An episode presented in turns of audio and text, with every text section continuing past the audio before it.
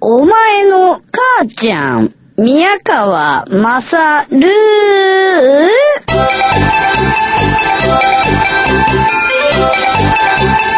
はい。お前の母ちゃん、宮川勝です。うーんとね、この夏休み、僕は、どっか旅行に行きたいなと思ってですね、えー旅行に行くことにしました。サイパンに行ってきたいと思います。そうです。そうするとまたですね、去年の夏の、えーニューヨークの、えー一人旅行の時に MD いっぱい録音して、で、それをそのままあの、しばらく半年近く放送していたという、あの悪夢のような事態がまた訪れるのではないだろうか。えー悪夢なのか、えー便利なのかよくわからないんですけどね。うーん。それにしてもね、長男が負けてしまったプライド武士道は辛いのうん。みんなどう思う？ねえ、本当だよ。ねえ、こう、時事ネタとか言うと、いい加減それまずいんじゃないの？っていうことになりかねないんだけど、あえて言ってみるとするならば、原辰徳氏は監督のチャンスはもうないの？ずいぶん前なんですけどね、これ撮ってるのはきっと放送された頃よりはね。うん。だってね、演劇の舞台のスクールランブルの本番前ですからね、これね。初日をまだ迎えてない状態でこれ喋ってますからね。何なんだっていう。まあ、これはしょうがないんじゃないんだろうかっていうね。えー、いろいろ買いましたよ。えー、ヘッドホンモニターの、なヘッドホンアンプとかですね。コンプリミッターとかも買いましたね。うん。で、それの使い方が全然わかんなくてですね。今なんか、簡易的なセッティングが終わったんですけども、これ、わかってねえよっていう、全然できるかどうかわかんねえよっていうことで、えー、ちょっと、あのね、試しにそれを通過した上で撮ってみようじゃないかっていうふうにしてみたわけです。例えばコンプリミッターだと大きな声を出してもそれが割れないでいくんじゃないだろうか。ちょっと大きな声出してみますね。あーこれ割れてる？割れてる？わかんないね。全然わかんないな割れてんのかな？どうなんでしょうね。うん。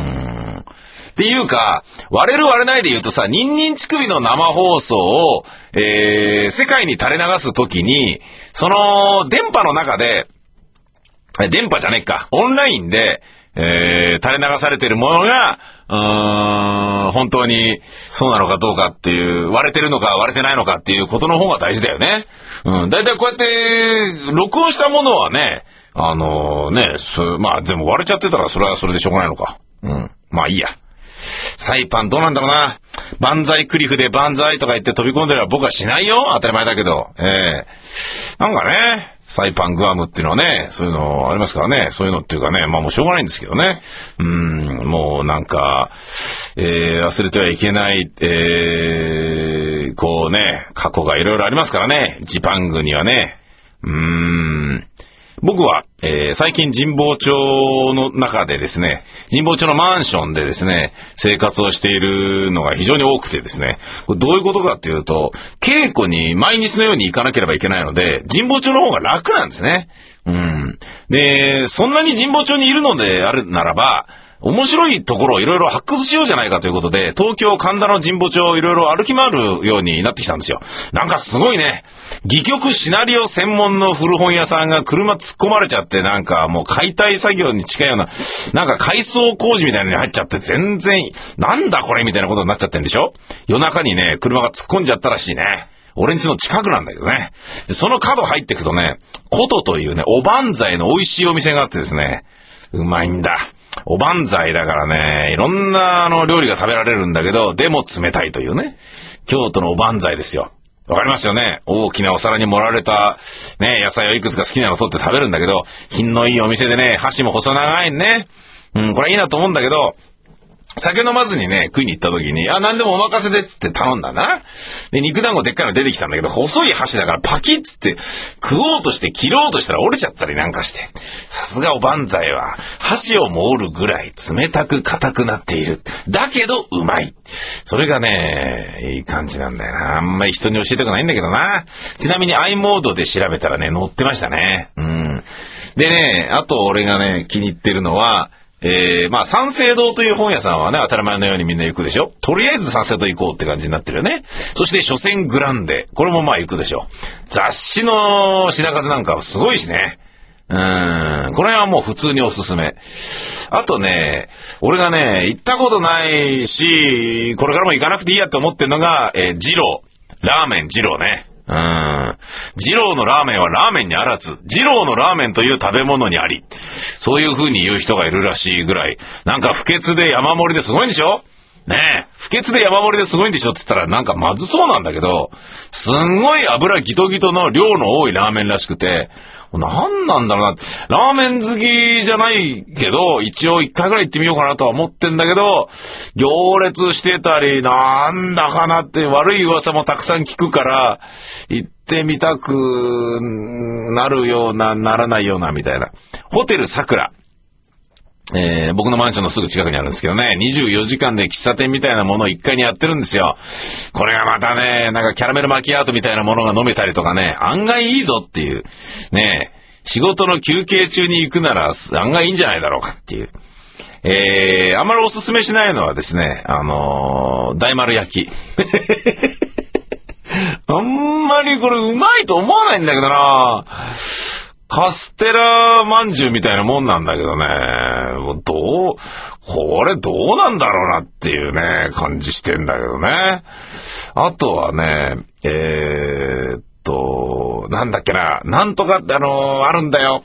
えーと、讃岐うどんの店でうまい店あの、言うの忘れてた。言うのっていう名前忘れてた。あとはね、えーと、中華料理はいっぱいあるでしょ。その中でも、出色のものは、あのー、ほんの数少ないんですけど、あるらしいんだな。その中のね、一個ね、えー、上海家庭料理屋っていうのかな。これもまた場所忘れた。名前も忘れた。最悪だ。何の紹介にもなってないな。申し訳ない。神保町に関してのことを言おうと思ったんだけど、全然ダメだったな。うん。最近、えー、演劇ばっかりやってるもんですから、ニュース、新聞、見たり聞いたり読んだりしてないもんですから、世の中にのことに非常に疎くなってるっていう自分が実はおるんですけどね。そんな中で、自分が思う、えー、えー、な、何かについて語ってみたいと思います。なんだこれ？何かについて語ってみたいと思います。だって。うーんとね。えー、バツラジという番組があります。ダメだろ、そんな内輪のこと言ってる場合じゃないな。うーん。ダメだ、頭回んねえな。最近ね、夜中になると、ただ酒飲みたくなってくるっていう、これ良くない大人のパターンなんじゃないかっていう気がしてきたんだけど、どう思いますか、皆さん。ねえ。えー、ナウなヤングを愛人に持ちたいと思う宮川はですね、えー、なかなか、そういうことじゃいかんなとは思いつつも、うーん、よし、なんか紹介しよう、神保町ね。せっかくこれ聞いてる人のために何回しら行った方がいいでしょ？えーとね、えーとね、神保町は、初戦グランデは未だにパカパカ更新曲の CD がね、あの、置いてありますからね。わかりやすいところに置いてあるんですよ、1階の。まあいいんじゃないかなって思うんですけどね。ああー。あ、そうか。いや、いいのいいの。うん。えー、っとね、ダメだ。全然わからなくなってきちゃった。あれ？ダメだ。しょうがないなねえ、しょうがないけど、じゃあ、ちょっと劇団員のこと喋りますよ。セキュリティ木村というやつがスクールランブルの公演にも出てるんですけれども、えー、なぜセキュリティなのかっていうと、警備員をやってたんですね。えー、セキューって言われてますね。えー、スクールランブルの稽古場でもセキューって女の子たちに言われてましたね。うん。20代半ばなだけなのになんかこう年寄り扱いをされているのが面白かったですけどね。うーん。セキューえー、セキュリティ木村は実は TBS の警備員をやっていたと。ねなかなかいい話ですよ、これ。あのね、僕のラジオとかもよく聞いてくれてたらしくてですね、あの、宮川勝主催する劇団ビタミン大使 ABC のワークショップに参加して、その後のビタミンのオーディションを受けて入団してきたんですけども、あの、警備員だったらしくて、ワークショップをね、1ヶ月ぐらい週1でやってたんだけど、その途中にね、俺が TBS で入りするとね、あ、おはようございますとかって言って、えーお、君、何いたの？みたいなね、ことがあったんでね。で、そのね、セキュリティはですね、あのー、なんかね、俺のね、こう番組をね、聞いているからだと思うんですけどね、さんまさんの特捜特等席みたいなところをね、あえて、いや、今日は宮川さんのレギュラーの日だから、ここにじゃあ宮川さんに、とか言ってね、すごいね、駐車場のいいポイントをですね、あのー俺のために用意してくれていたりとかですね、なんか、こっそりそういうことをしていたらしいですよ。うん。ありがたいもんですね。それが今やセキュリティとなって、ねえ、あの、守る立場になってっていうやつが劇団としていますね。うん。今後に期待です。えー、そして続いて、人間モンド。この男も、えー、スクールランブル出てます。スクールランブルのパンフレットから初めて、山岸モンドから人間モンドに名前が変更になりました。解明になりました。ねえ、人間モンドですよ。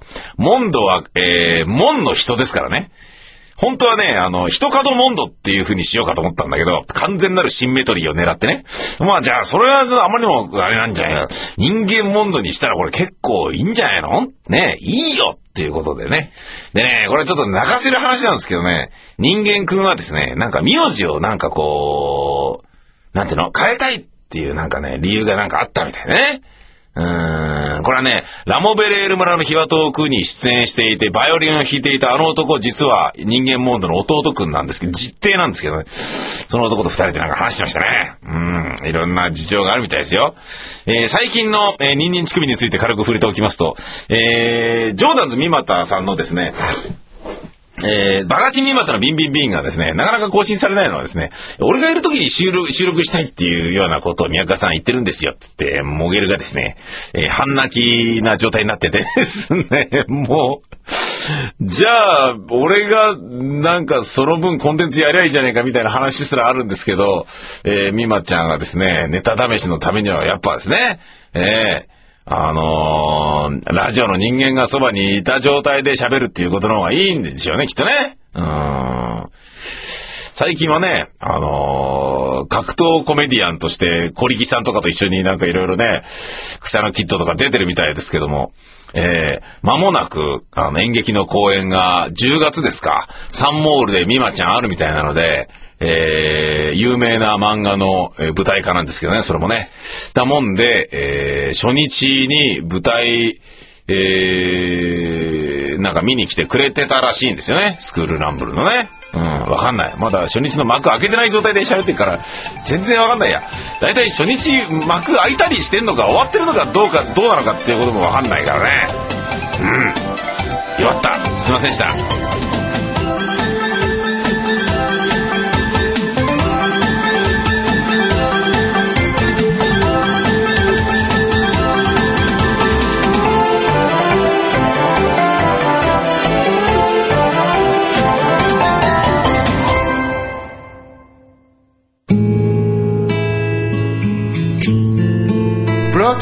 By ニンニン乳首